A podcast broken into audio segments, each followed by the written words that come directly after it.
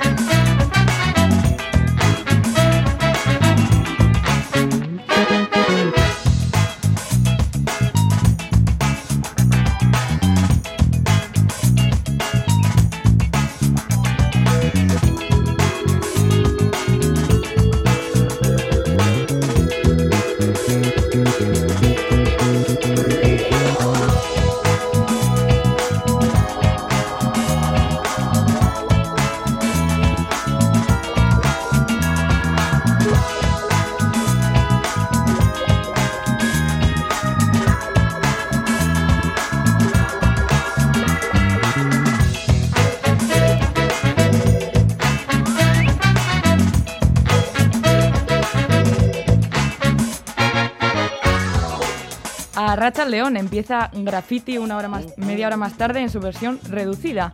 Un rato por delante para bucear entre las páginas de un libro o perdernos entre las primeras notas del primer acorde de la primera pista de un disco de jazz. ¿Por qué no?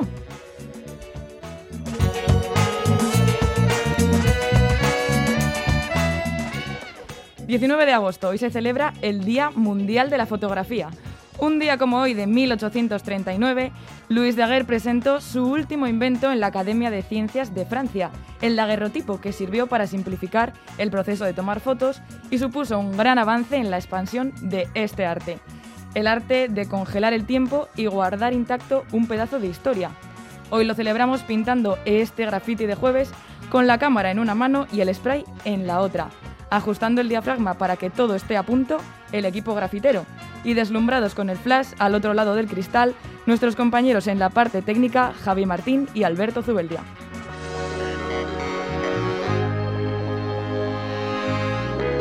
Comenzamos esta hora con la música de Jungle. El colectivo musical formado en Londres acaba de publicar su nuevo disco Loving in Stereo.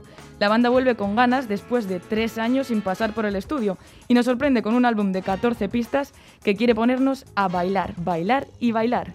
Jungle, Romeo.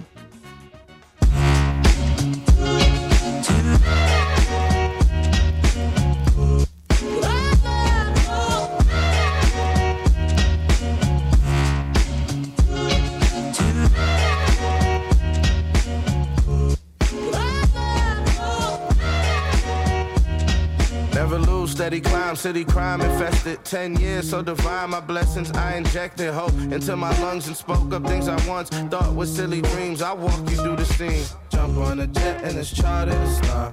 Bad in the cycle, I don't even like her, she dead it. I cannot be bothered to call. Hope you see the light, darling. Oh, yes running like four legs, then people fold. They don't want no run-ins like legs, no. Jumped out the circus like Soleil, curving. My people got me, poppy, solid, sterling, still resolve. Look at you, you like a cube of sugar in a pool of water that you will dissolve. Had so much to prove, but nowhere with all, so you got nowhere at all, no way out. Either way, it's all gon' play out. It's all.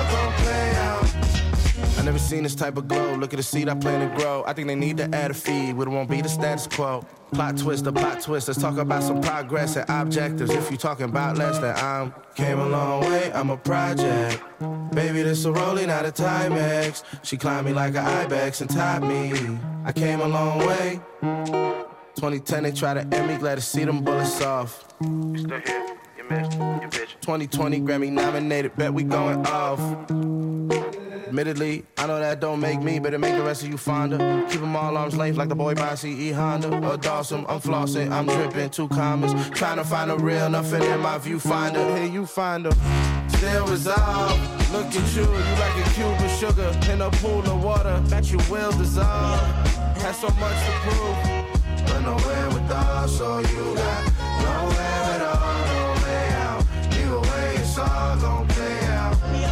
It's all gon' play out. Run away with all, so you got nowhere at all, no way out. Either way, it's all gon' play out. It's all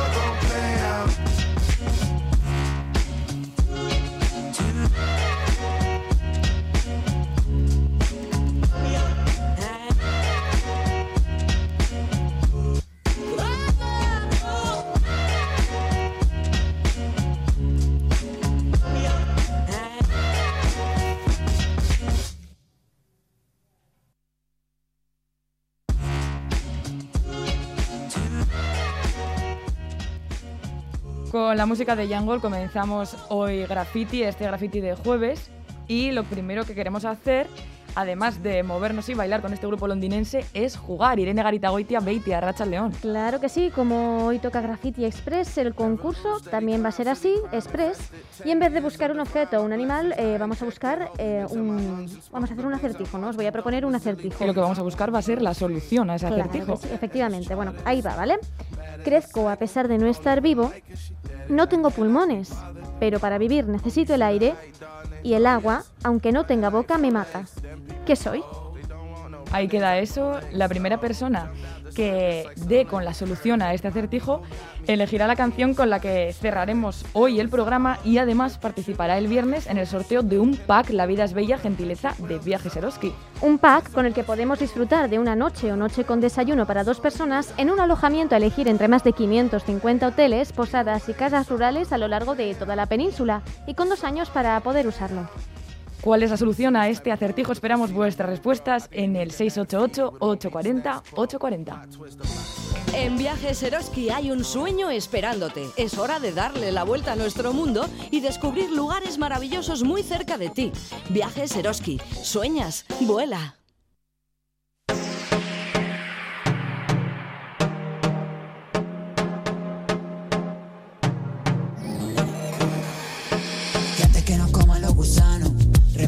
Los frutos de lo que hemos cosechado. Y si a veces amarga el veneno, compartimos si hace falta el mismo caramelo. Recuerdo me apuntaste, pero no sonó el disparo. Recuerdo los sudores en la mano. Si sigues apostando en el número equivocado, imposible que me veas a tu lado. Nos atacan por todos lados, imposible salir de esta, cada uno por su lado.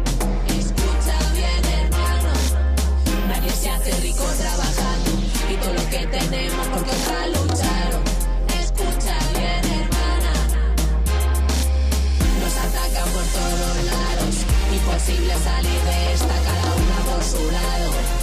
Escucha bien, hermana. Nadie se hace rico trabajando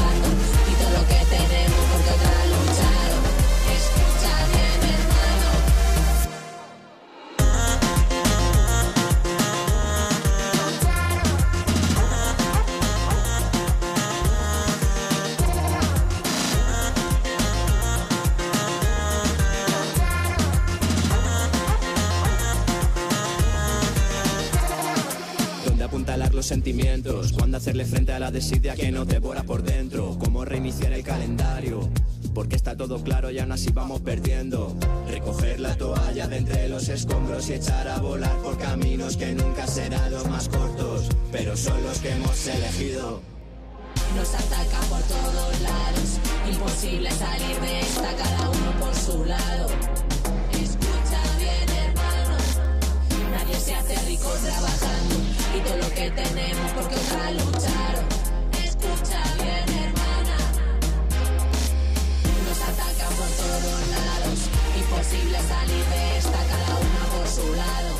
Ese pack de la vida es bella que sortearemos mañana no es el único premio porque hoy también tenemos otro regalo. Sorteamos dos entradas para ir al teatro al Palacio Euskalduna a ver una comedia que ha vuelto a juntar en escena a Guruche Beitia y a Chemi Parra, ¿no es así? Ollán Altuna, Racha León. A Raza León, eso es. Eh, vamos a sortear una entrada doble para este sábado para ver la función titulada El dilema del jamón. ¿Qué, qué es lo que cuenta esta, esta comedia, El dilema del jamón, Ollana? Eso es. Bueno, pues es una función que presenta a David, el padre de una niña de 5 años, que cita a la madre, África, de un compañero de colegio para tratar un asunto que concierne a la educación de sus hijos. David, judío convertido y padre de Estrella, plantea a África, la madre de Karim, que su hijo no lleve bocadillos de jamón a la guardería, ya que los niños y niñas comparten la merienda y su hija, por motivos religiosos, no puede comer jamón. Y a partir de esta premisa se lían las cosas. Se lían, ¿no? Un, un dilema, bocadillos de jamón, religión. Como decíamos, esta obra en clave de comedia sobre la intolerancia a la lactosa y a los demás. Quienes queráis participar en el sorteo de esta entrada doble para la obra El Dilema del Jamón, el sábado a las 8 de la tarde en el Palacio Escalduna de Bilbao, nos tenéis que mandar un mensaje con la palabra dilema al WhatsApp de Radio Euskadi, 688-840-840. Y no es la, la única comedia, ¿no? No es la única obra para la que sorteamos entradas. Eh, eh, hay otra obra que está interpretada por la pareja escénica Carlos Hipólito y Mapi Sagaseta. En este caso hacen de hermanos, ¿verdad, Ollana? Eso es, eso es. Ah, En este caso también sorteamos una entrada doble, pero esta vez para el domingo. Si quieres, eh, te cuento de qué va o Claro que sí, claro que sí, vamos a vale, conocerlo. sí, vale. Pues eh, es eh, Julia y Tony, que son dos hermanos, como tú has dicho. Ella resulta que es incapaz de tomar decisiones y él, en cambio, parece que lo tiene todo muy claro. Bueno, pues hasta que llega el momento en el que Tony, el hermano, tiene que tomar una decisión clave y entonces ya, otra vez, en este caso, sería la cosa. Pues aquí está esta segunda entrada doble que sorteamos. Quienes queráis participar para el sorteo de esta entrada doble, para ver Rita el domingo a las 8 de la tarde en el Palacio Escalduna, tenéis que mandar un mensaje con otra palabra distinta. En este caso, Rita, al 688-840-840. Es que ricasco, Yana. Suriane, yo.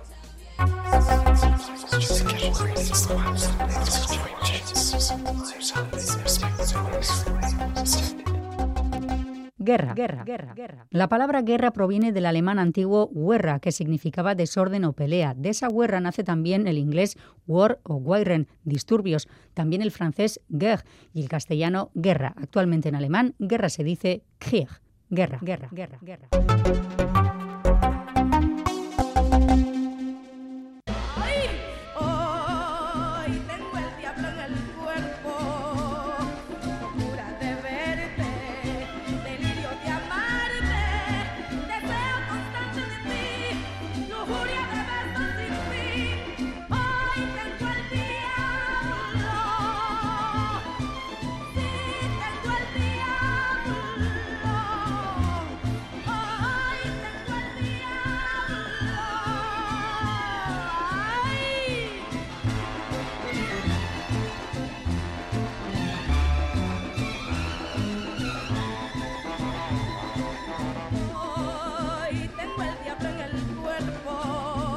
Estamos escuchando a La Lupe y su canción El Diablo en el Cuerpo. Y precisamente es el diablo, el demonio, Satanás, Lucifer o Belcebú el motivo de nuestra siguiente entrevista, la que ha mantenido Iñaki Calvo con el cineasta, guionista y profesor Pedro Delgado Cavilla, autor del libro ¿Qué diablos vemos? El demonio en el cine. Luces, cámara y acción. Pedro Delgado Cavilla, bienvenido al Graffiti de Radio Euskadi. ¿Qué tal, Iñaki? Bueno, Bueno. eh, Pedro, no sé, la primera pregunta, ¿se puede saber por qué demonios has escrito este libro? Bueno, es, es una buena pregunta, pero te voy a decir que aunque inicialmente pensé en hacerlo, luego me quise echar atrás y mi editor fue el que insistió en que lo escribiera. Vaya, Yo había trabajado en para había sido colaborador de un parapsicólogo muy conocido en, hace muchos años que era Germán Dargumosa, el de las caras de Belmes. Eh, había escrito en el caso varios años sobre parapsicología y ovnis. Yo intervenía mucho en prensa, incluso dibujando. Pero, mm, era un medio muy muy afín a mí, aunque yo estudiaba filosofía y letras. Bueno, en resumen, que, que cuando me de- luego me he dedicado al cine y, y, y he derivado a hacer también libros sobre cine y, fenómenos extraños y tal, un poco explicándolos.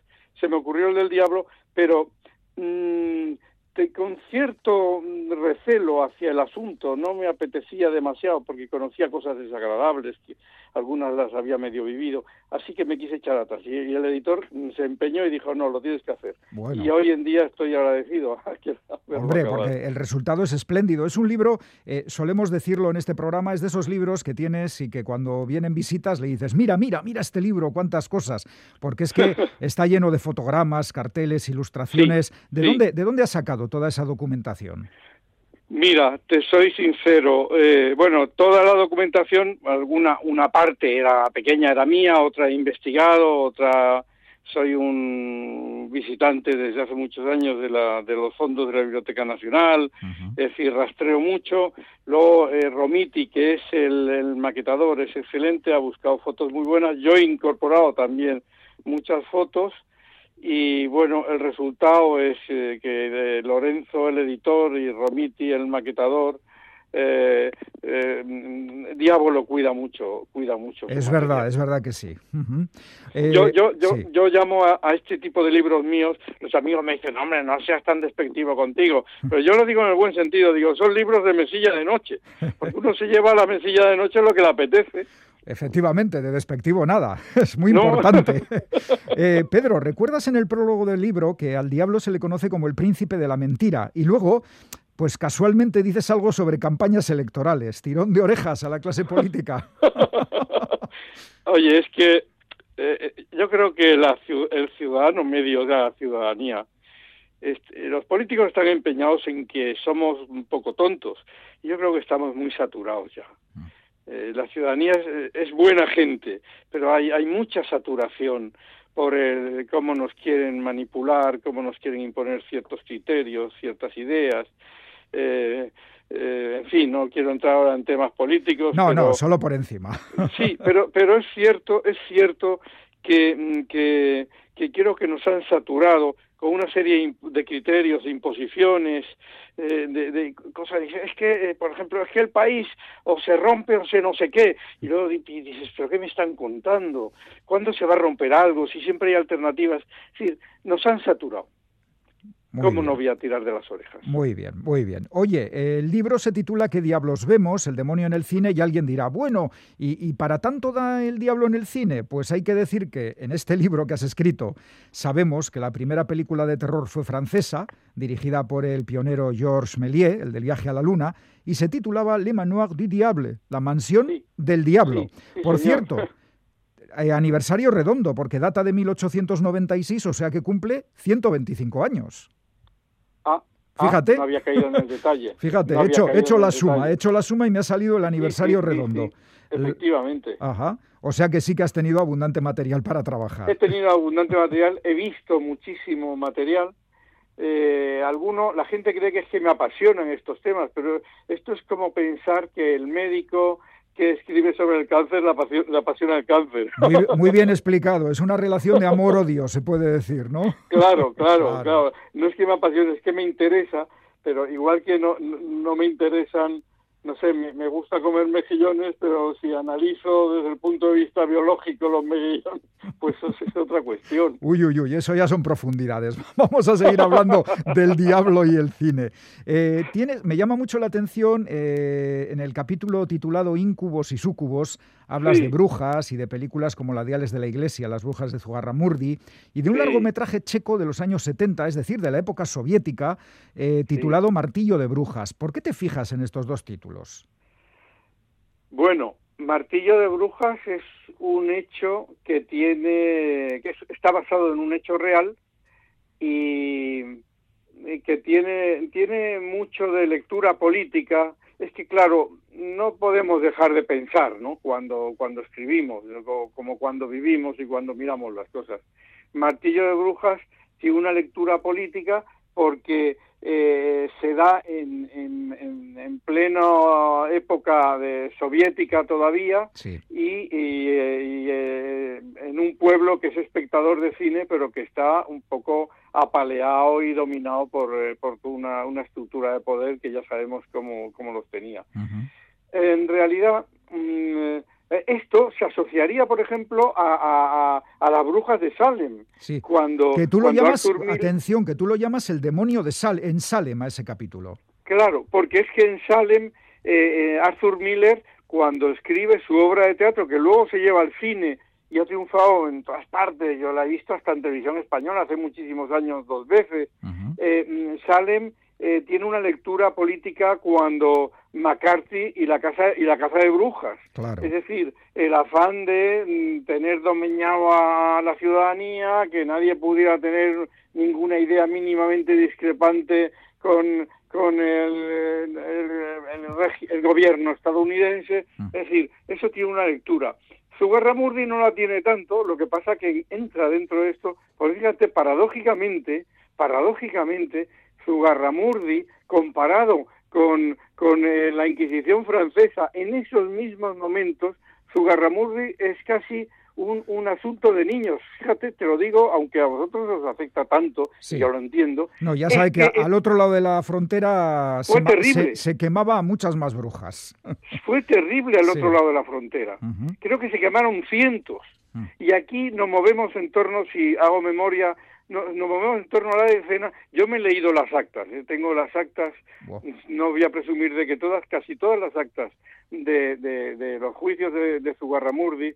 Y claro, cua- la diferencia es que, joder, aquí nos, nos guste o no aceptarlo, eh, el, el personal, y era- eran curas, pero estaba muy preparado, estaban más cerca del psiquiatra o más cerca del, de- del, del psicoanalista. Y cuando les cuentan, no, es que volamos, no sé qué, lo primero que piensan es, ustedes que se dan. y sale a relucir la belladona, y sale a que la llaman, la llaman de una manera parecida, salen a reducir eh, alu- alucinógenos y dice, bueno, esta señora de, de bruja no tiene nada, lo que pasa es que se ha pegado un fiestorro. Sí, sí. Pero al otro lado de la frontera lo decían, uy, el demonio, y a la Sí, hoguera. sí, sí, sí. De hecho, de hecho hay un hecho muy, hay un- una circunstancia muy curiosa que, que no se sabe, porque hemos tenido en general, en general los españoles, los, los- y me- los españoles meto a catalanes, yo tengo mucho de, de familia catalana, vascos, hemos tenido muy mala prensa, pero, pero fuera de nuestras fronteras lo- se han quemado brujas a mansalva en el siglo XVII y XVI, y sobre todo XVII, eh, en, en el centro de Europa, pero a mansalva. Aquí eh, no se atendía tanto ese asunto, quizás porque hubo una, una reforma a partir de Cisneros, entonces, eh, anterior a la propia reforma protestante, hubo una cierta reforma, me refiero. Y entonces, eh, aquí la cosa fue más light, a pesar de lo que se nos se ha querido hacer creer. Yo cuando he viajado me, me han enseñado a veces, en Lima, por ejemplo, "Oye, aquí la Inquisición española, y te enseñaban unas, te enseñaban unos calabozos, cierto, pero claro, dices, Dios mío, pues es que en esta época calabozos había hasta en los palacios. Pues es sí. decir, que, que nos han cargado las tintas, pero ya te digo que Europa ha sido aterrador en esto de eh, la caza de brujas.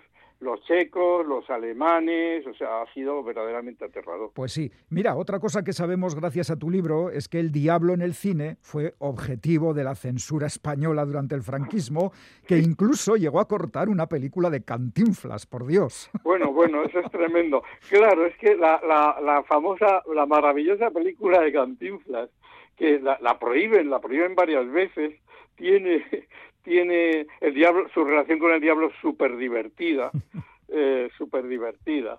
Eh, em, pero hay un momento en la que resulta que le están juzgando a Cantinflas en aquella historia que realmente es un sueño que tiene, le está juzgando un señor bajito, un militar bajito y con bigote. Oh, vale, vale. Oh, y el el- la película se titula Un día con el diablo. Sí, sí. Y el otro le suelta un speech tremendo sobre eh, qué vergüenza, ¿no? Que estén a él juzgando y que le vayan a, a fusilar. Entonces yo creo que sobre todo molestó aquel speech contra el presidente del tribunal. Bueno, por ya- ciertos parecidos que no vamos a mentar. Efectivamente. Eh, bueno, en un libro sobre el diablo en el cine no pueden faltar, por supuesto, los exorcismos. ¿Qué decir de la gran película, del exorcista? Pero es que tú, claro, tú te fijas en que el autor de la novela original, William Peter Blatty, eh, eh, tuvo una etapa de participante en concursos televisivos para ganar dinero. que me parece lo más maravilloso. Mira, de lo más de lo más divertido del libro para mí es eso. Sí, sin duda. Y lo más maravilloso es que un tipo que haga una novela que nos ha aterrado a todos, para ganar dinero, se va hasta a todos los concursos que puede y a uno de, de Groucho Marx incluso, a un, a un programa de la tele. Fíjate. O sea, era, era un tipo con auténtico sentido del humor, ¿no?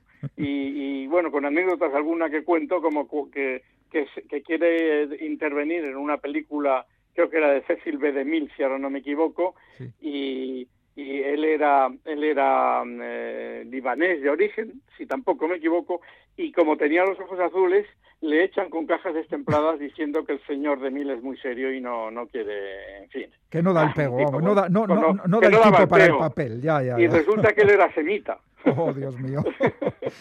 Oye, Pedro, una variante muy interesante del demonio son los ángeles caídos, que se rebelaron contra Dios, pero no le odiaron. Es una, una cosa muy peculiar, Bueno, ¿verdad? Eso es, eso es increíble, mira, eh, es, es casi increíble. Yo me acuerdo que esto me lo contó un amigo que ha sido exorcista muchos años, ya no lo es, es sacerdote obviamente, y me contaba, bueno, me lo contaba y luego lo publicó en un libro en Francia también, eh, que un sacerdote francés le hizo la consulta de, de- de que un- una posesa le hablaba diciendo con la, voz de otra persona, diciendo no soy el diablo, eh, no soy un, eh, un ser humano, no soy un espíritu, soy un ángel que se reveló, pero eh, soy un ángel errante, eh, porque me rebelé, pero no odio a Dios, o sea, simplemente, bueno, es como el que se enfada con, con un amigo, con su pareja, yo que sé, te enfadas, pero no le odias. Ajá. Entonces, eh, de alguna manera te vas de su casa enfadado y, y- y vas errando. Me acuerdo que esto se lo conté a un productor amigo un día tomando un café y me decía, "Joder, esto es, eso es para una película. Digo, sí, el, el problema es que esto, que es tan interesante, esto lo llevas a Hollywood y lo convierten en vete a saber qué. Buah, en una, en una de estas eh, superproducciones mainstream, ¿eh? exactamente. Seguro que sí. Bueno, tengo, tengo que decir que este libro sobre el demonio en el cine es tan interesante como divertido, y es lógico, Pedro, porque afirmas en el prólogo que no hay nada más diabólico que la excesiva seriedad.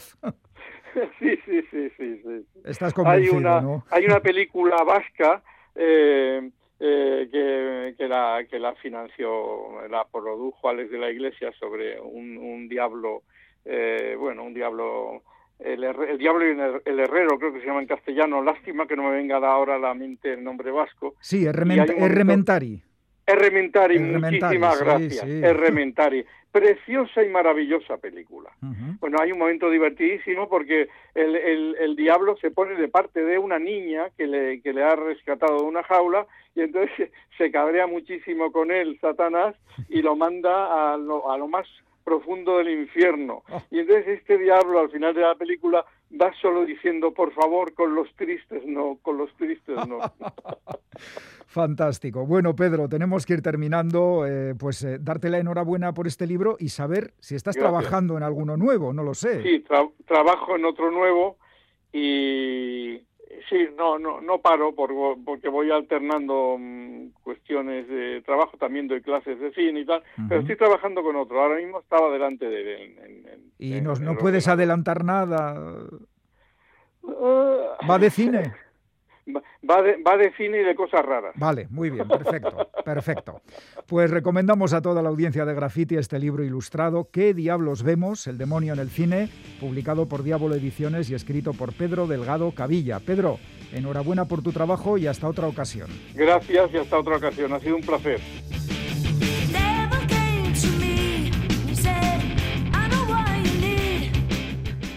El Diablo en el cine, de la mano de nuestro compañero Iñaki Calvo. Nos despedimos ahora hasta la segunda parte, después, que será después del boletín informativo de las 6.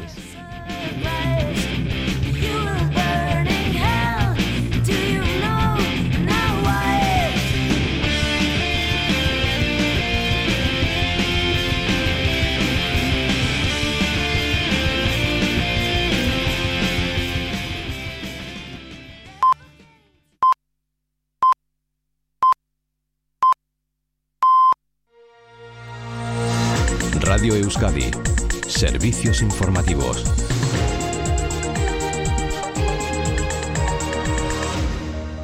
Las noticias de las 6 a Rachaldeón. Los accidentes laborales han crecido un 19% en Euskadi respecto al ejercicio anterior.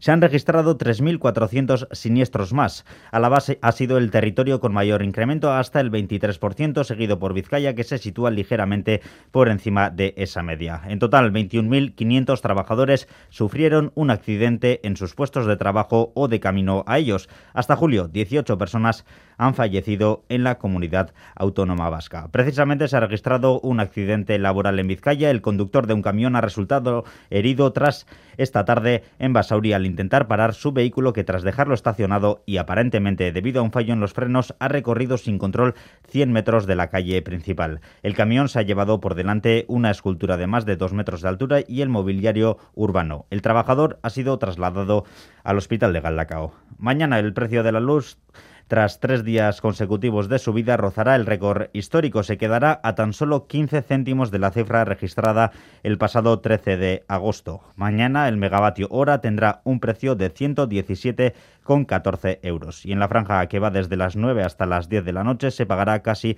10 euros más el megavatio hora. OCU ha alertado que esta subida en el coste de la energía afecta ya a la cesta de la compra. El aceite y las grasas han subido hasta un 20%, el agua, refrescos y zumos un 7,4% y la fruta 4,6%. Enrique García, portavoz de OCU en ETV.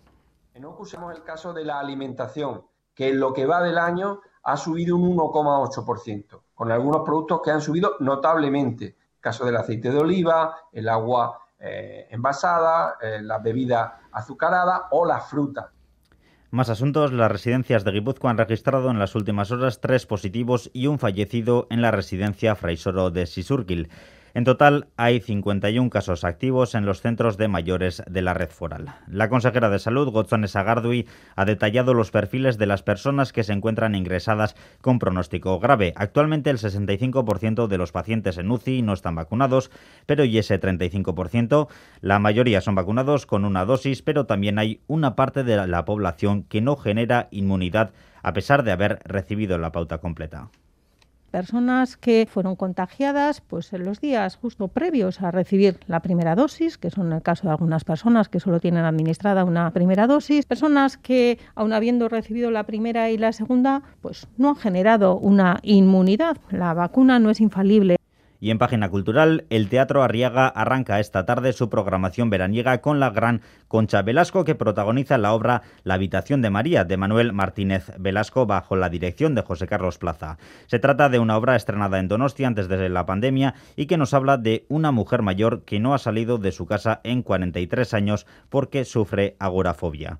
Concha Velasco también ha sufrido mucho en la pandemia y ahora quiere dejar atrás todo ese sufrimiento y llenar los teatros.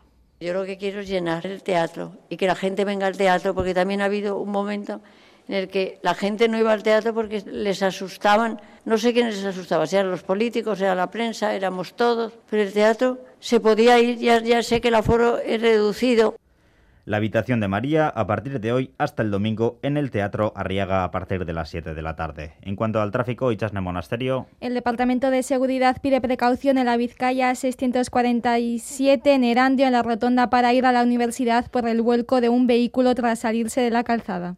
Es todo, más noticias a las 7 y en todo momento en eitv.eus. EITV, tu grupo de comunicación.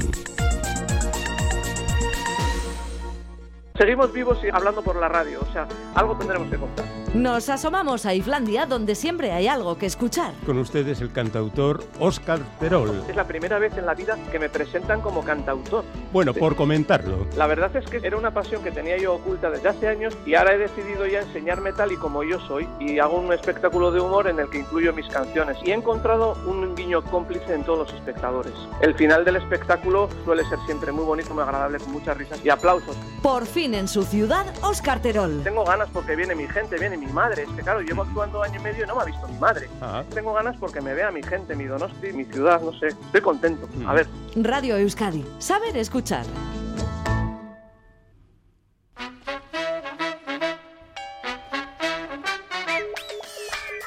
Radio Euskadi presenta Graffiti con Anne Zumalave.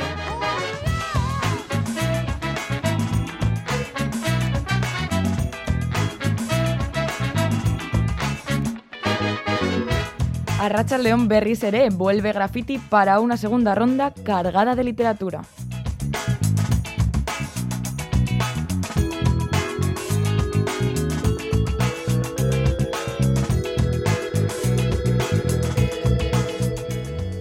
De entre todos los géneros, el misterio es el primero que vamos a tocar hoy. Porque para el concurso grafitero, hoy jueves lo que buscamos es la solución a un acertijo. Efectivamente. Acertijo al que por, por el momento todavía no hemos, no hemos puesto esa- ese broche final, no, hemos no hemos resuelto puesto de qué se trata. No, porque todavía vamos a recordarlo una vez más para ver si, si así me vais acertando, ¿vale? Lo Venga. repito. Dice así. Crezco a pesar de no estar vivo. No tengo pulmones, pero para vivir necesito el aire. El agua, aunque no tenga boca, me mata. ¿Qué soy? ¿Qué soy? ¿Qué Esperamos vuestras respuestas, todavía hay tiempo para responder en el 688-840-840. Y como decíamos antes, hay en juego un pack La vida es bella de Viajes Eroski que sortearemos mañana mismo. Y ahora, Irene, ¿qué te parece si escuchamos unas recomendaciones de, de libros? Nada me gustaría más. Vamos.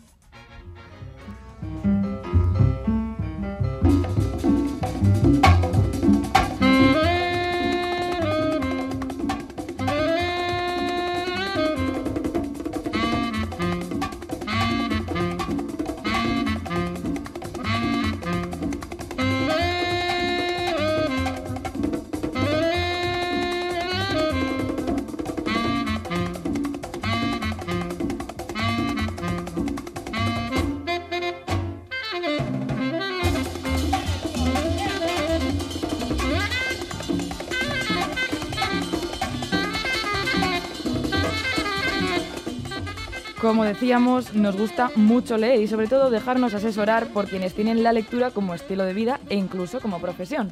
Por eso nos llevamos a todos los sitios, incluso a la playa y a la piscina, las recomendaciones que nos deja la librera, escritora y responsable de la página web Relatos en Construcción, Patricia Millán. Con ella tenemos aquí nuestro rinconcito grafitero de lectura. Libros de piscina. Hola Patricia, ¿qué tal? Arrachel León, muy buenas tardes. Pues encantada, León. como siempre. Igualmente.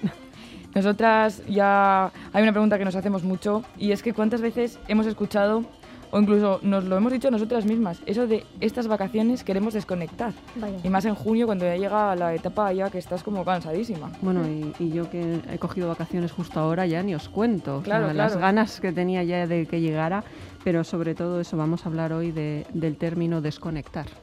Nos cuesta, ¿eh? Claro, la, la lectura más de una vez suele ser una buena vía de desconexión, ¿no? Pero lo curioso es que también hay libros que hablan de eso, de desconectar, y por ahí, como decías, van tus recomendaciones de esta semana. Pues sí, porque bueno, pues antes decíamos mucho, me voy de vacaciones, así como una forma de descansar más el cuerpo, digamos, y ahora de- cada vez decimos más o escuchamos más lo de me voy para desconectar, que es algo como menos físico y mucho más relacionado con, con la mente y dejar atrás todo el batiburrillo, el de estar pendientes todo el rato, el estar conectados todo el rato a redes sociales, al trabajo, al teléfono, ¿no?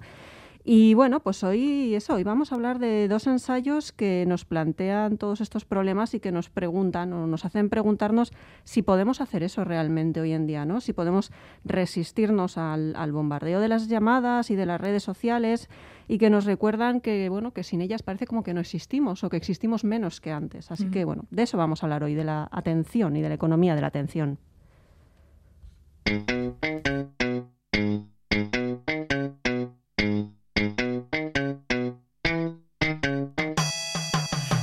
Niño rata, vivo con papá y mamá, mi vida es el Minecraft, juego hasta las tantas. Le rezo cada noche a Willy Rex, mi dios. Ya no me acuerdo de cómo brillaba el sol. Bueno, sí, el que veo en el mundo de LOL. Soy un freak, ya no salgo de mi habitación, soy feliz así. Hago gameplays con menos calidad que la voz de Packy Ring. Bla, bla, bla, de verdad tenéis un problema. No salís a la calle ni con cadena. Y está bien de criticarme, cada Niños tema. Rata, eh, un elemento muy típico de la era digital, esta canción de Peter G, que, que da lugar al primer libro que vamos a hablar hoy, ¿no, Patricia? Sí, un- una canción, un rap que nos habla mucho de, de esta generación que parece que está permanentemente conectada, ¿no? 24 horas al día y como dice que no han visto el sol en su vida. y bueno, pues vamos a empezar por, por el primer libro. El primer libro de hoy, el primer ensayo, porque son los dos ensayos, se titula Atención Radical. Está editado por Alpha Decay eh, hace muy poquito también, creo que es de mayo aproximadamente o abril de este mismo año. Y bueno, está traducido por Albert, Espino, eh, Albert Fuentes. Perdón. Eh, bueno, pues eh, su autora es Julia Bell. Julia Bell tiene una larga trayectoria a sus espaldas como escritora de literatura juvenil, escritora de relatos, ensayos, poemas y ha publicado diferentes textos para medios pues, como el Paris Review Times o la BBC. Y además es también eh, profesora de talleres de escritura creativa. Y un día, pues eh, Julia Bell se dio cuenta, precisamente con, con esa faceta suya de escritora, de que empezaba a tener problemas de concentración, de que dice, "Joder, antes yo me sentaba a escribir una sesión de tres horas, tenía 50 páginas y todo iba bien, y ahora me siento a escribir y cuando he terminado he escrito dos párrafos y no tengo muy claro en a qué he dedicado todo, todo el resto del tiempo, ¿no? En qué Sí, lo he sí, perdido. total. A la gente que tenemos que escribir todos los días, la situación no suena. ¿Que no, Vaya Irene? que sí, Sí, vaya sí, que sí. sí. Hay que estrujar las neuronas. Eso es, así que empezó un poco a darle vueltas a eso, ¿no? A esos problemas de concentración en general, eh, problemas de falta de atención, eh, incapacidad de retener lo que leía o, o cualquier dato que le daban. Y se dio cuenta de que esto pues no solamente le pasaba a ella, sino que estamos en una generación que estamos muy absorbidos, que nuestra atención está como demandada todo el rato por redes sociales, por eh, mensajes publicitarios, por el marketing, y como Mm. que no podemos parar en ningún momento. Y un poco a raíz de, de- de esta situación y de lo que ella estaba viendo fue pues ahí donde empezó a escribir este texto que se llama Atención Radical, como hemos dicho. Claro, es curioso que quien, quien tiene estos problemas de atención sea quien decida escribir un libro precisamente sobre eso. Sí, yo creo que al final las dos autoras eh, de hoy eh, lo que hacen también es un ejercicio de auto sí, de autosituarse a ellas mismas, ¿no? De, de ver y qué es lo que me pasa. Y entonces escriben también para analizar cómo se ven. Y en el caso de Atención Radical, además, es un texto con un punto de ironía, porque realmente eh, no es un texto largo, sino que son como pequeñas pildoritas, casi casi no es ni un ensayo, sino son como un cuaderno de notas, o bueno, pues eh, es una bitácora de reflexiones en las que afronta de una forma un poco superficial, pero tocando muchísimos palos, cómo pues las grandes compañías de tecnología eh, usan la forma en que funcionan nuestros cerebros para conseguir lo que realmente quieren de nosotros, que lo que las grandes compañías quieren es información. Entonces, ¿cómo lo hacen? Pues por ejemplo en redes sociales a través del botoncito de me gusta. Cuando nosotros publicamos algo y alguien le da al me gusta, pues nuestro cerebro libera dopamina y eso nos hace sentirnos súper bien. Entonces, como nos sentimos súper bien, queremos más. Y como queremos más, publicamos.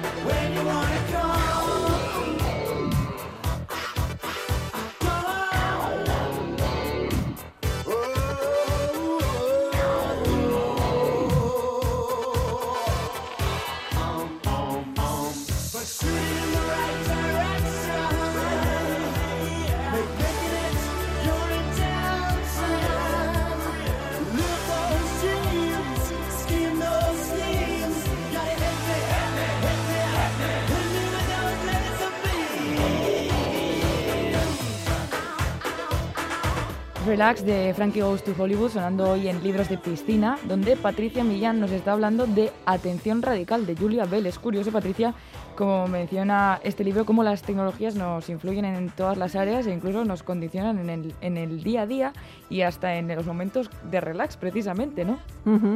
Sí, es que además, bueno, Bell, entre otras cuestiones que plantea, también habla un poco de eso, ¿no? De, de que estamos en esa situación absurda en que las mismas empresas tecnológicas que nos provocan este déficit de atención y esta necesidad de estar continuamente conectados son al mismo tiempo las que nos están ofreciendo soluciones, entre comillas, a través, pues bueno, de aplicaciones para meditar, aplicaciones para estar relajados y que realmente no son una solución al problema, ¿no? Son como un parche para, Claro, para claro. tapar la- los efectos secundarios.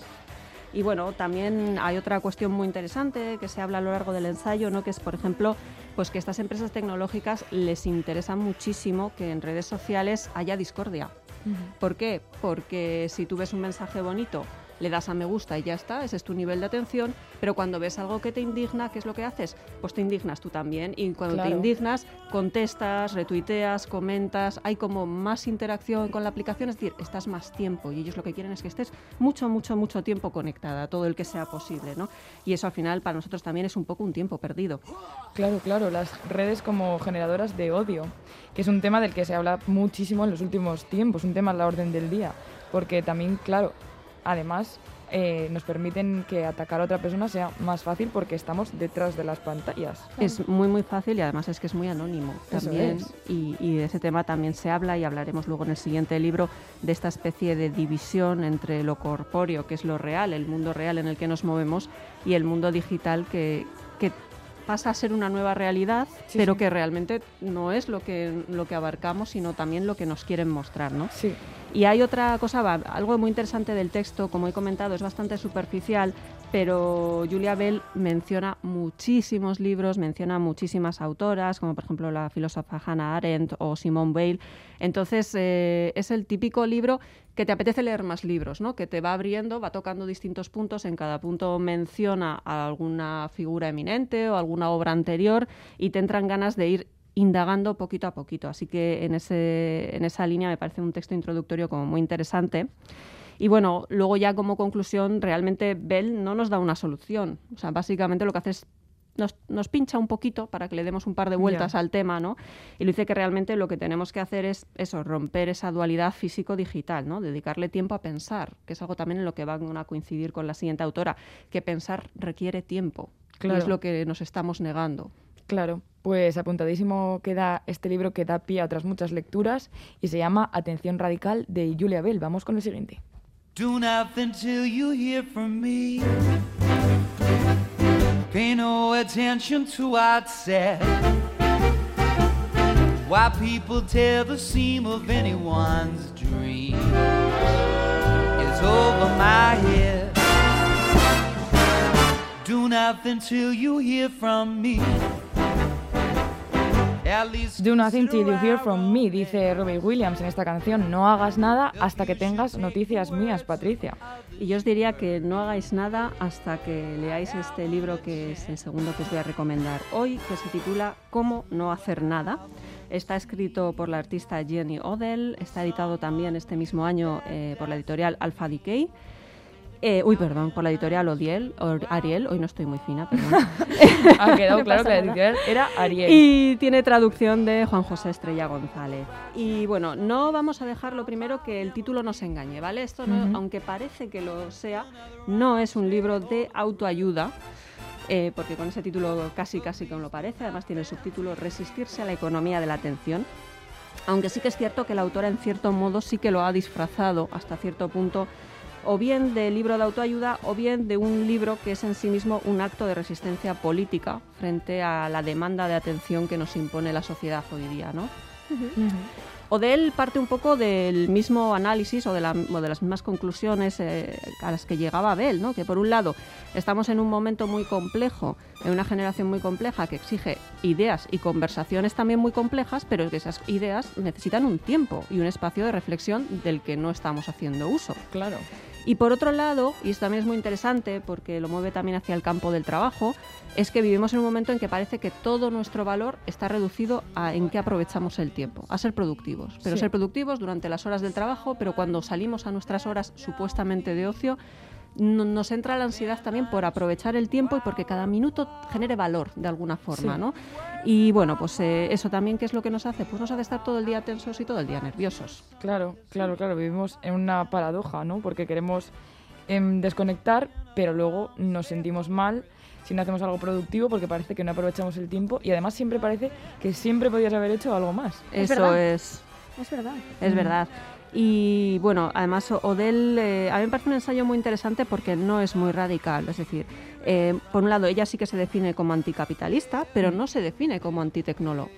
O ella usa la tecnología para su trabajo y, comprende perfectamente que tiene sus utilidades y que, y que es algo bueno, ¿no? Pero tampoco nos dice, no, es que hay que dejar las redes sociales de lado, tenemos que abandonar las redes sociales. No, en su opinión, bueno, el discurso de las redes sociales no puede ser tampoco tan radical ni puede estar tan simplificado. No, Nos- no podemos decir o son buenas o son muy malas.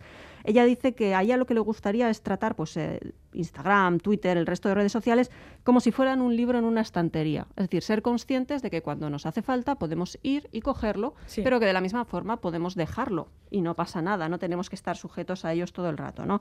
Y ser también conscientes de que esas redes sociales no tienen una autoridad definitiva.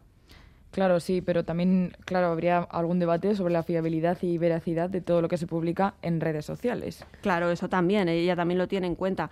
Y otra cosa que tiene en cuenta es que eh, el coste que tiene para la gente dejar las redes sociales no es el mismo. Es decir, Mm. una persona que tiene muy buenas relaciones sociales, que tiene un círculo de familia o de amistades muy fuertes, lo tiene mucho más fácil para dejar las redes sociales pues que una persona que vive mucho más en soledad y que al final puede ser su único vínculo afectivo con otras personas, ¿no?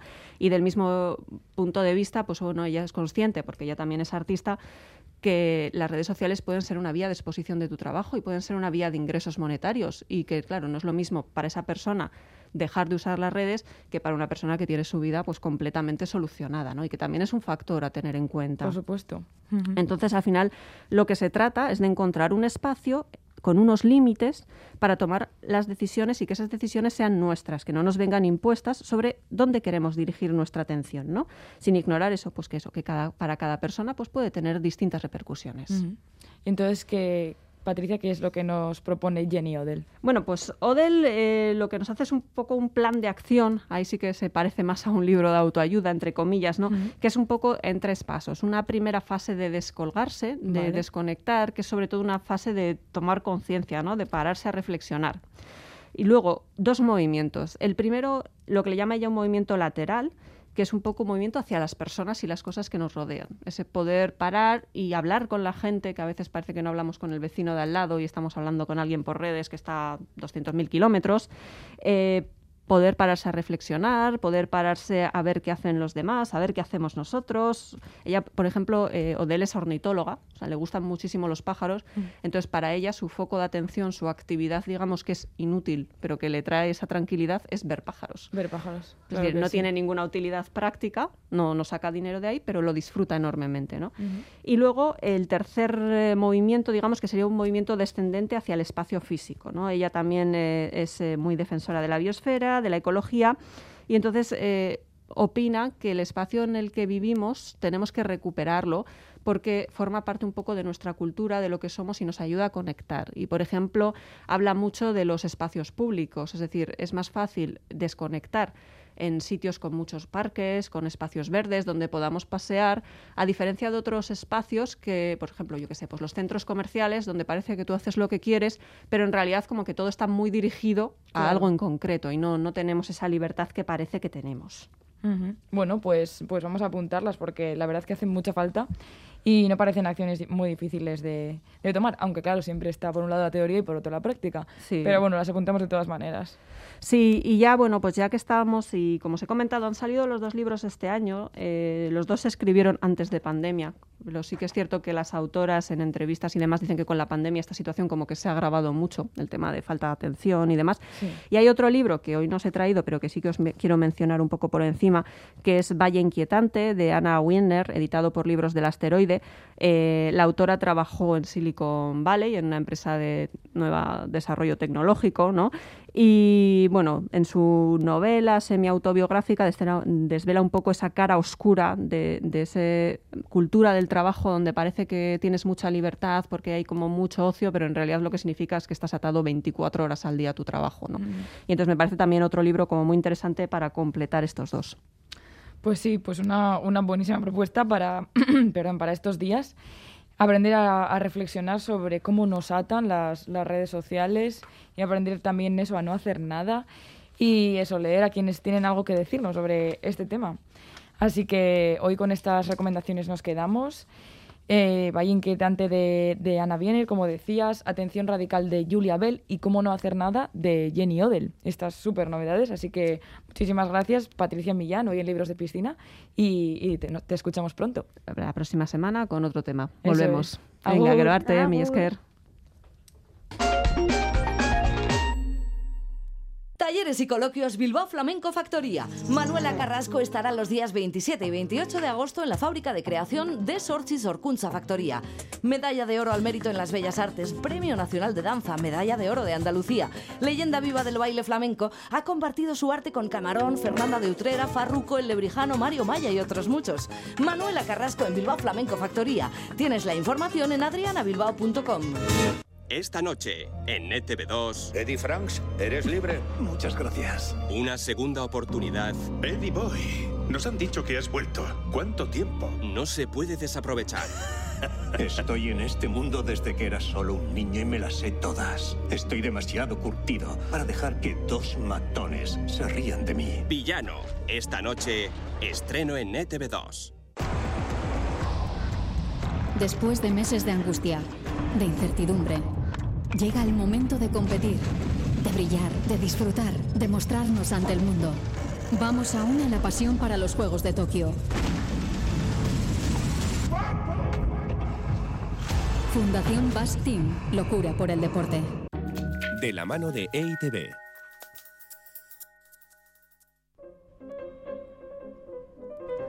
Acércate a las grandes citas de la 82 quincena musical de San Sebastián.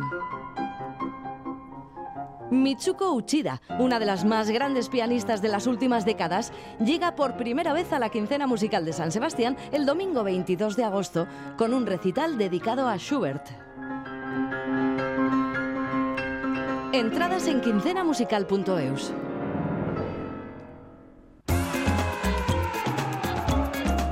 Graffiti, Radio Euskadi, de la pared a la radio.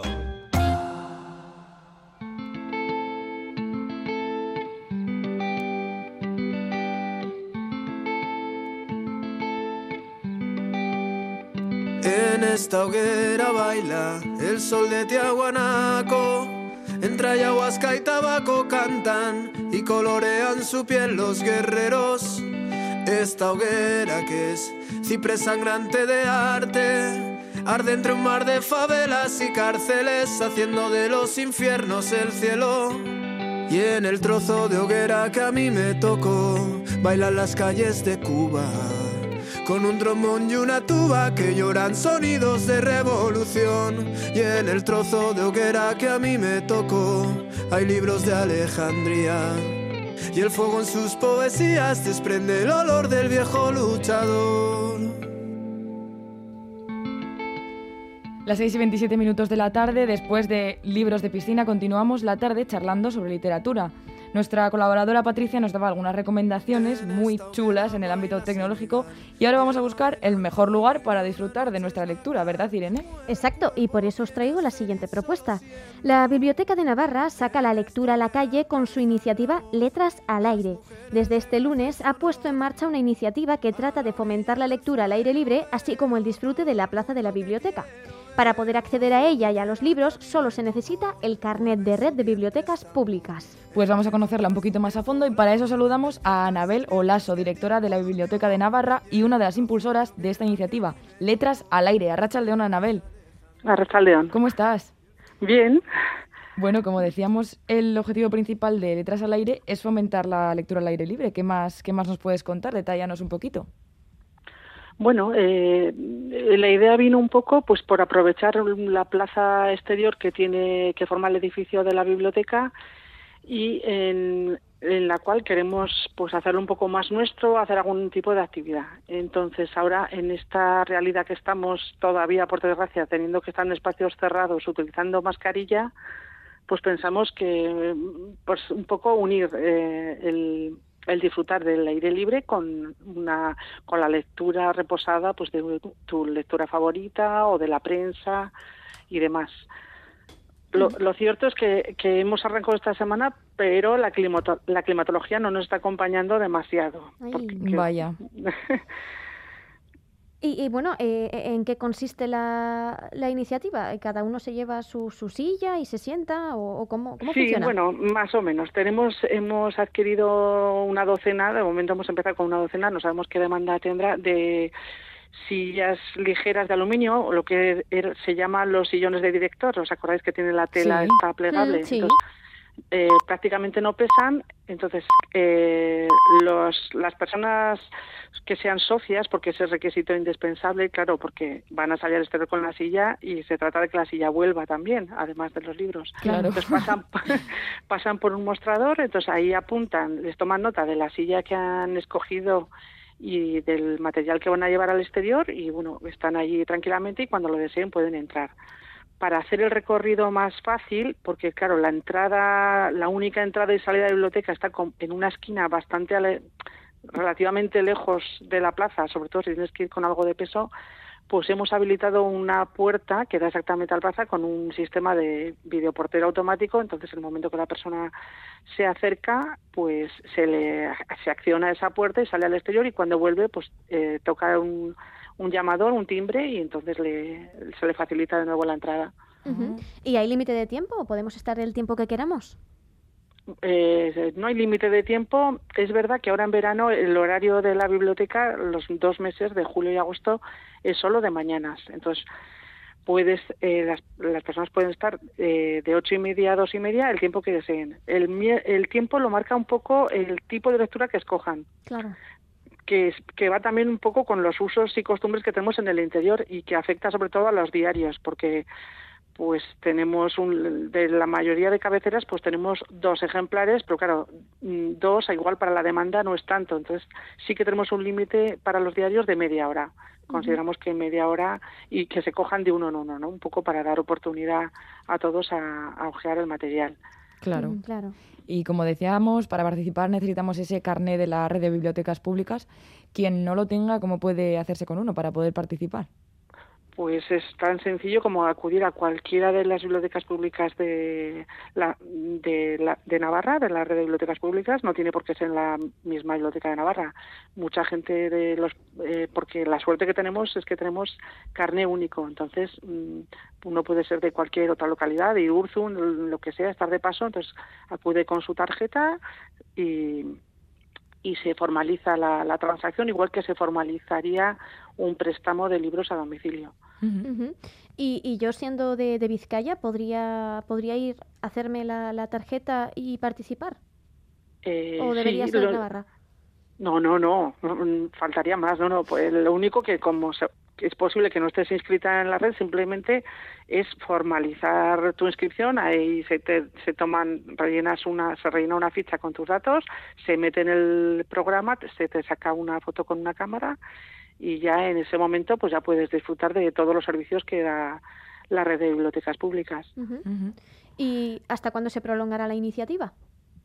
Pues la- em, pensamos hasta que hasta que el tiempo un poco lo permita. Sí que yo con- confío más en septiembre porque en septiembre empieza ya el horario continuo de ocho y media de la mañana a ocho y media de la tarde.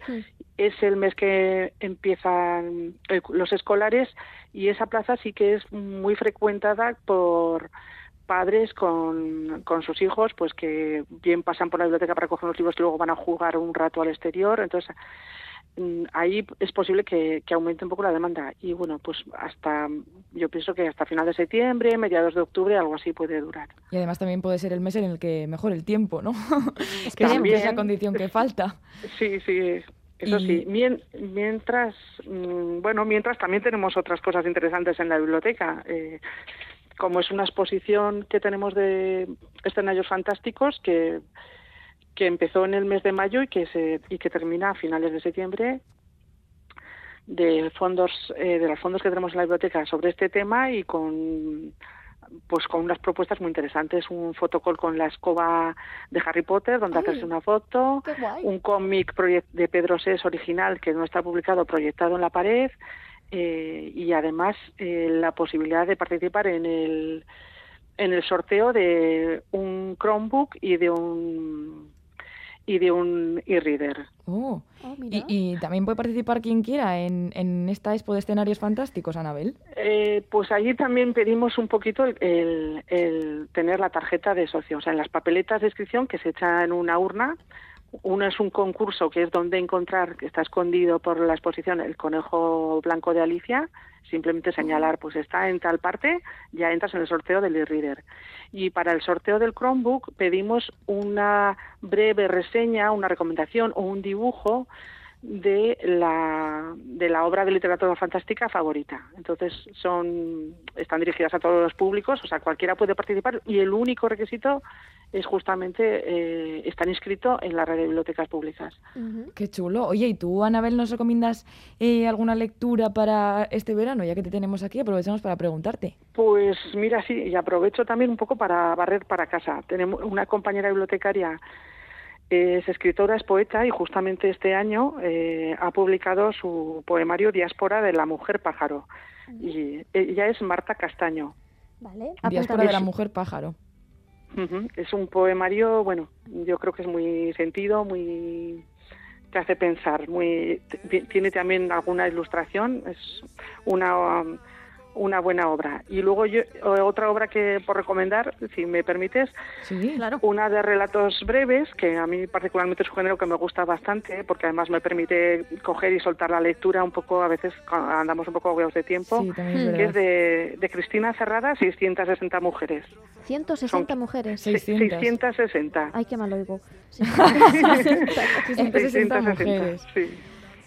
Joder, las dos con mujer en el título, claro que sí. Eh, sí, bueno, sí, sí. Pues, pues las apuntamos. Muchísimas gracias, Anabel.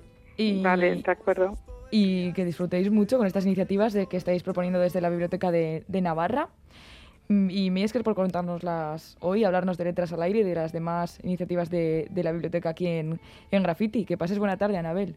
Gracias, igualmente. Miesker, Vale, agur. agur, agur. Senegal lleva bailando mil y una noches Bagdad. Mueve el cuerpo quien es feliz solo siendo. En esta hoguera alzan la voz las mujeres de Gaza y su honor. A la orilla Las 6 y 36 minutos de la tarde, momento de que sepamos cómo está el tráfico ahora mismo. Olga Barrio, Arracha León. Arracha León, atención en varios puntos que presentan algún que otro problema. Uno de ellos nos lleva a la Vizcaya 711, la carretera de la Ría, a la altura de Erandio, sentido Quecho, por un accidente múltiple. Se han visto implicados tres turismos. También atención en la Vizcaya 647 en Erandio, pero en, este, en esta ocasión sentido la Universidad del País Vasco. Allí ha volcado un turismo y está ocupando un carril. También eh, precaución en la Vizcaya 631 en el Alto de Santo Domingo, sentido Terio. Hay otro carril afectado, el derecho, por la avería que ha sufrido un turismo. Y como es habitual a estas horas, eh, también muchísima precaución y paciencia por las kilométricas retenciones que se registran en la AP8 en Irún, sentido Francia. Es que recasco, Olga, precaución y paciencia, como bien has dicho. Y Wendy Pelayo Records se pasará por graffiti, pero eso será después de una pequeña pausa.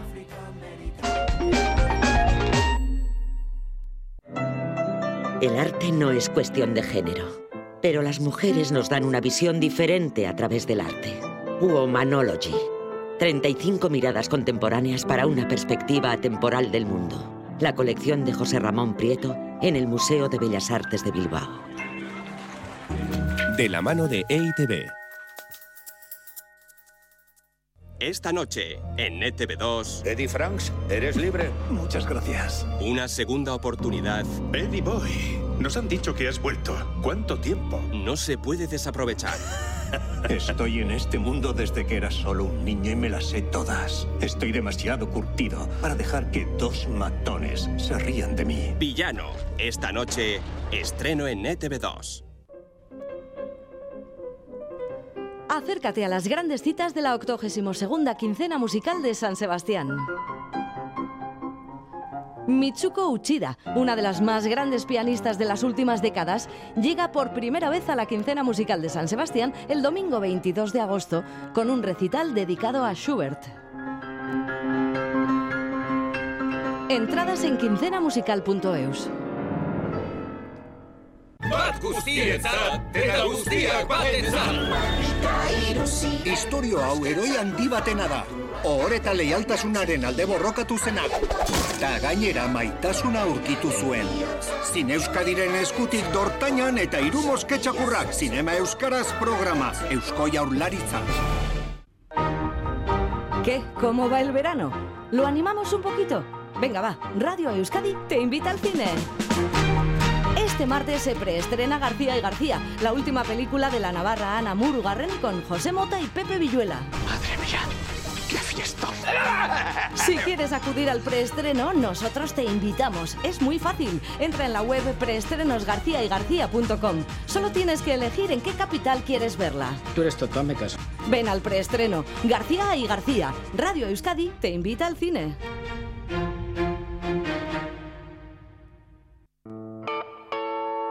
Este viernes nos adentramos en el Jardín Botánico de Santa Catalina, en Álava, para realizar una visita inclusiva, una iniciativa para descubrir el turismo medioambiental y acercarlo a todo el público. Entre calles, de lunes a viernes a partir de las 11 de la mañana en el veranito de Radio Euskadi y Radio Vitoria.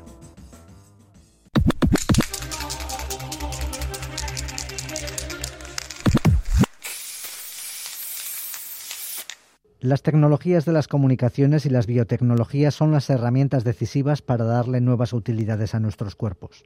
Estas herramientas se encarnan y ponen en vigor nuestras relaciones sociales para las mujeres a través del mundo. Prefiero ser un cyborg que una diosa.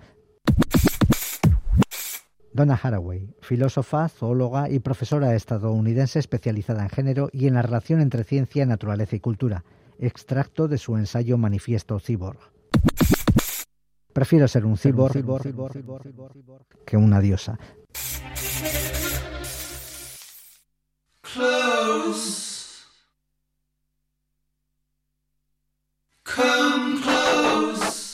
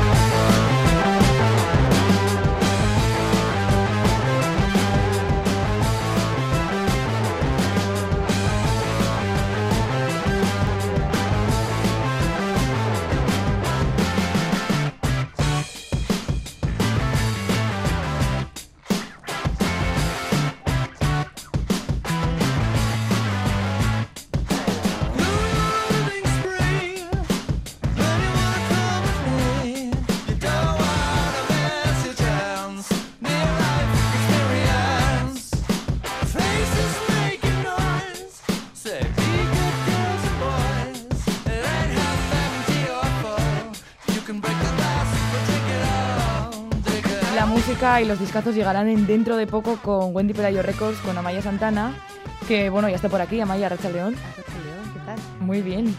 Y claro, lo que nos toca hacer ahora es resolver el acertijo que proponíamos hoy en nuestro concurso, Irene. Claro que sí, se lo voy a decir a Maya, a ver si ella lo acierta, ¿vale? Venga. Dice así. Crezco a pesar de no estar vivo, no tengo pulmones, pero para vivir necesito el aire y el agua, aunque no tenga boca, me mata. ¿Qué el soy? agua me mata. Esa es buena. Sí, es muy buena pista. El agua me mata. ¿Puede ser el fuego? ¡Sí, señora! El fuego era lo que buscábamos hoy en nuestro concurso. ¿Quién ha sido la primera persona en, en dar con, con el fuego, con esta respuesta?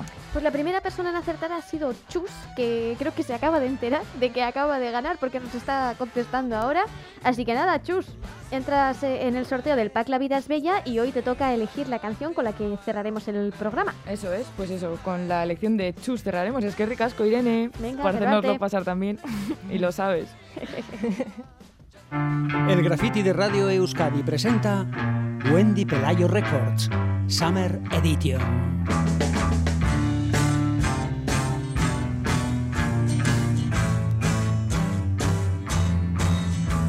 The taxman's taken all my dough and left me in my stately home, blazing on a sunny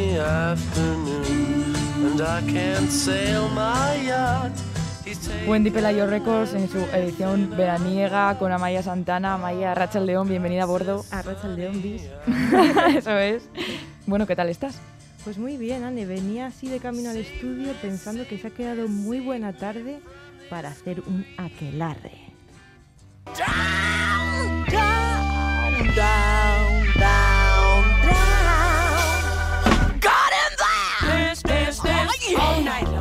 do it dance, now. Dance, have a good time. Go dance, on dance, and do it. Drop a high.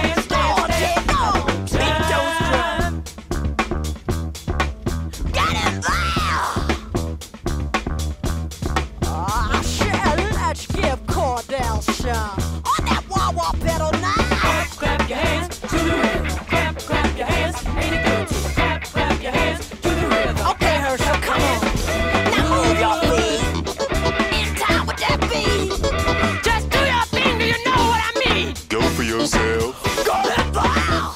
Getting There, ese temazo con el que arranca Wendy Pelayo Records, Betty Davis. La gran Betty Davis. Oh, mama, menudo Oh, temazo mama. para empezar. Qué rollazo tiene esta mujer, qué estilo, qué chorro de voz.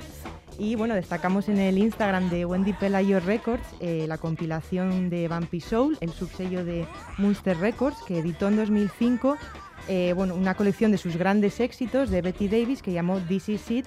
Y bueno, la portada, pues juzguen ustedes, aparece ella eh, incombustible y exuberante total. Si te parece, repasamos un poco brevemente su infancia. Claro.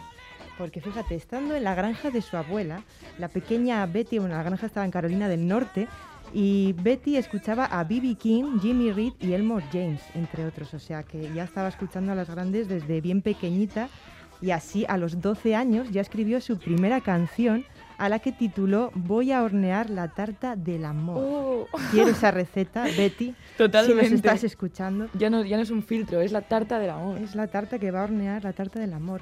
Y bueno, así a los 16, eh, aburrida en su Pittsburgh natal, se traslada a Nueva York, donde vive con su tía y frecuenta el mítico Greenwich Village, donde se empapa de la cultura folk de los años 60 y ahí, bueno, hace migas con nada, nadie más y nadie menos que Jimi Hendrix y Sly Stone, que ya los quisiera yo para mi cuadrilla. Y tanto, y tanto que ¿sabes? sí. Imagínate irte de cañas con esta Con gente. ¿no? esta, sí, sí, con estos dos, esta Y, y al tiempo, bueno, empieza a trabajar también de modelo porque, bueno, pues es que tiene un tipazo eh, impresionante, Ujú. pero pronto esta profesión le aburre porque dice que no implica actividad cerebral y que es consciente de que esto solo le durará pues mientras, mientras luzca bonito, ¿no? Para que le llamen superficial. Sí, básicamente, en resumen. No, I don't wanna love you. Cause I know how you are. That's why I've been staying away from you. That's why I haven't called you. Cause I know you could possess my body. I know you could make me scrawl. I know you could have me shaking. I know you could have me climbing walls. That's why I don't want to love you.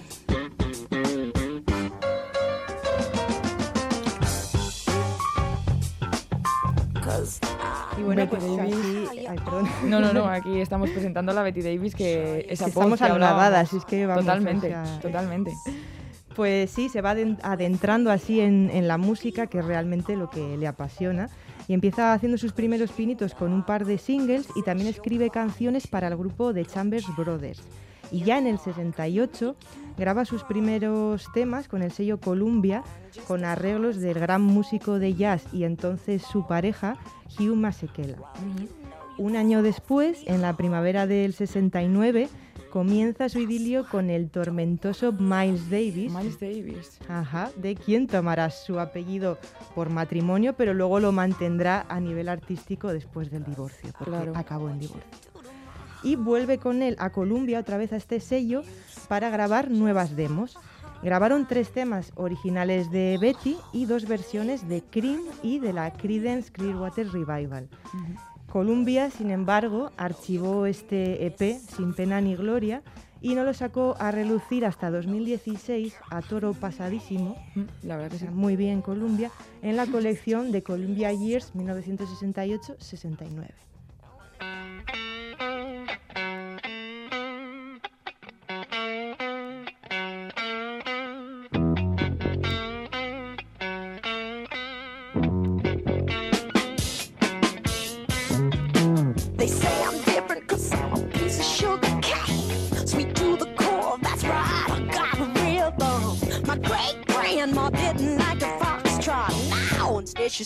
It's nothing boogie down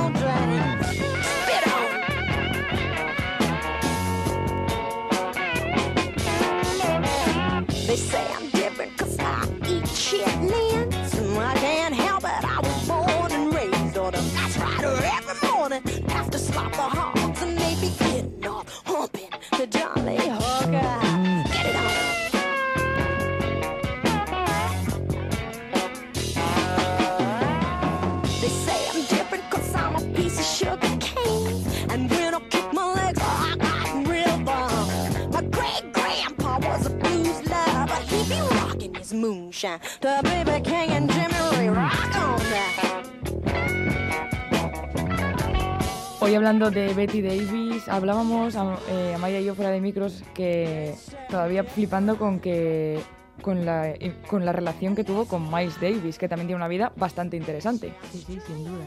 Y, pero es justo decir que fue ella quien le influyó a él musicalmente y también a nivel estético. Ella le introdujo en nuevas corrientes que le llevarían por la psicodelia, influenciado también a su vez por sus colegas Jimi Hendrix y Sly Stone. Que luego hubo- también bronca y salseo porque Miles Davis se, pen- eh, se pensaba que estaban liados Betty y Jimi Hendrix y bueno, en fin. Pero de todo eso Cositas. salieron, salieron grandes temas y grandes álbumes, que es de lo que se trata. Y bueno, hay que decir que Miles le dedicó a Betty una canción, Backseat Betty, y utilizó su imagen para la portada del álbum Fields de Kilimanjaro del 68. El idilio tormentoso, ya os decimos, pues eh, durará hasta el 70, que entonces lo deja, Betty lo deja con Miles y se traslada a Londres. Al cabo de un año regresa a Estados Unidos con la intención de grabar con Santana, familia mía, muy buena gente, pero en lugar de eso, por Un lo que sea, grabó con una banda funky que, bueno, la, la perdonamos porque es Betty Davis. Y así salió su LP homónimo, Betty Davis, que vio la luz en 1973. Vale. Hay que destacar que ella lo escribió, lo produjo y se encargó de absolutamente todos los arreglos. Y bueno, los siguientes años publicará They Say I'm Different, que sonaba antes, que efectivamente ella es diferente. Y también el álbum Nasty Gal, eh, que ninguno de ellos fue éxito de ventas en su momento, pese a incluir temazos como este.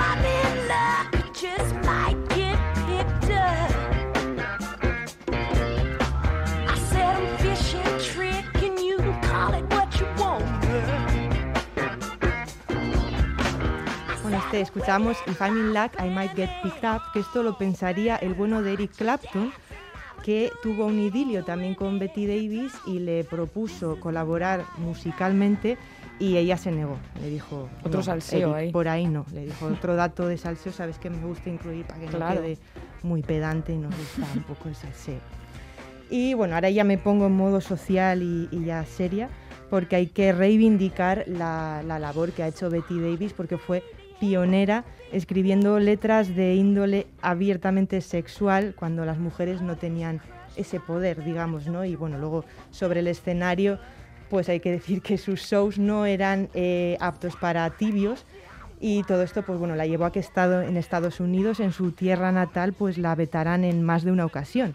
Entonces, bueno, en la época gustaba más en Europa Y es que, bueno, pues era Betty Davis, bueno, era, ¿no? Es que sigue presente entre nosotras y es demasiado diferente, demasiado salvaje, es indomable. Y bueno, eso llevó a que tampoco el sello Island Records, que fue el último que estuvo con ella trabajando, eh, bueno, pues dejó de apostar po- co- eh, por ella y ella pues decidió retirarse deportivamente. Con tal mala suerte que al de poco pues falleció su padre, esto la sumió en una gran depresión, la llevó también por un viaje espiritual por Japón y ahí se hizo fan del silencio. Y desde los 80, pues eh, como ella misma se autodefine, es una mujer, se ha vuelto una mujer silenciosa. Este mes de julio ha cumplido 76 años y vive pues eso, apartada de los focos y, y cerca de su Pittsburgh natal.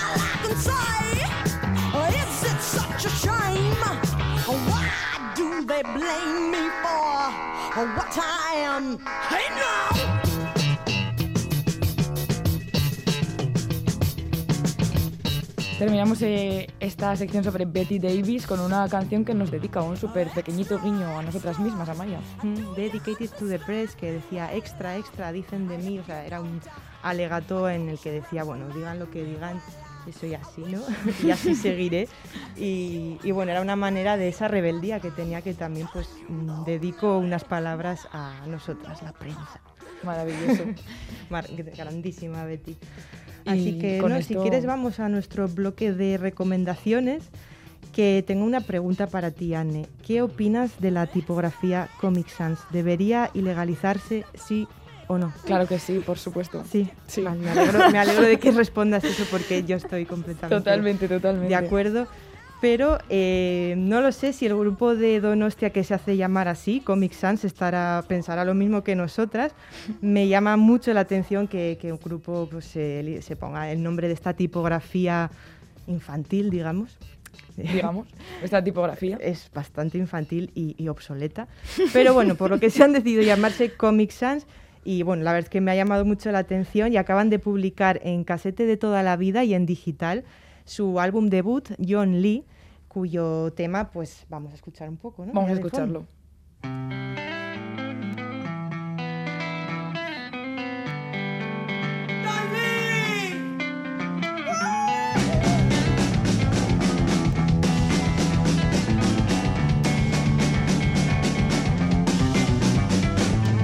John Lee, este tema de, de la primera recomendación de hoy, el grupo de Donostia Comic Sans. Que han editado eso con el sello independiente Ascar Syntax, también de Donostia, y me llama la atención también cómo se describe este cuarteto eh, a sí mismos, ¿no? su estilo musical. Dicen emo psicodélico tirado a las culturas y raíces del summer pop coreano.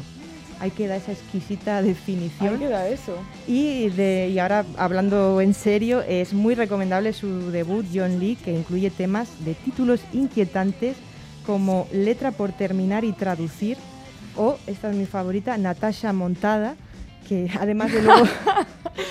Viva los juegos de palabra Totalmente. absurdos. Me un claro poquito que Yo no lo he pillarlo, pillado. pero es maravilloso. Natasha, Natasha Natasha. Montada. Natasha Montada. Ah, Nata Monta. Nata Ah, Montada. Ahí queda eso. Y luego incluyen también eh, una versión del clásico Take On Me de Aja, que es de lo más punk porque versionan la versión de la versión de la banda de Chicago Cap and Jazz, a la que titulan en su carácter descriptivo que tiene la banda, la cover de una cover que quiso ser cover. O sea, Comic Sans no engaña, así que mi recomendación, no utilicen la tipografía Comic Sans en sus documentos, pero sigan a este cuarteto donostiarra.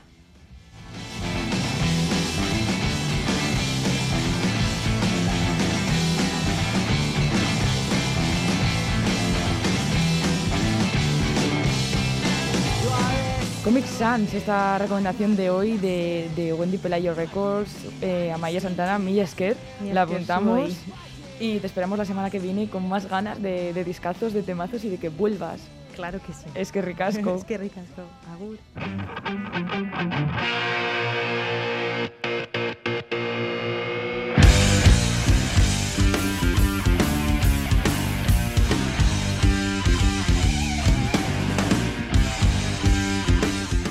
Vamos a despedir este grafiti a un minuto de que sean las 7 de la tarde con la canción que he elegido, Chus. Sí, Chus ah, se ha decantado por eh, Alcohol y Chua de La Humono, que es la canción que escuchamos, que es una banda de Mutriku. Así que nos despedimos con, con rock de aquí. Pues eso es, pues este final rockero va para Chus, mi esquereta.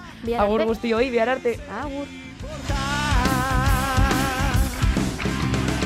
Zura itxaketa hamak Ezin dieta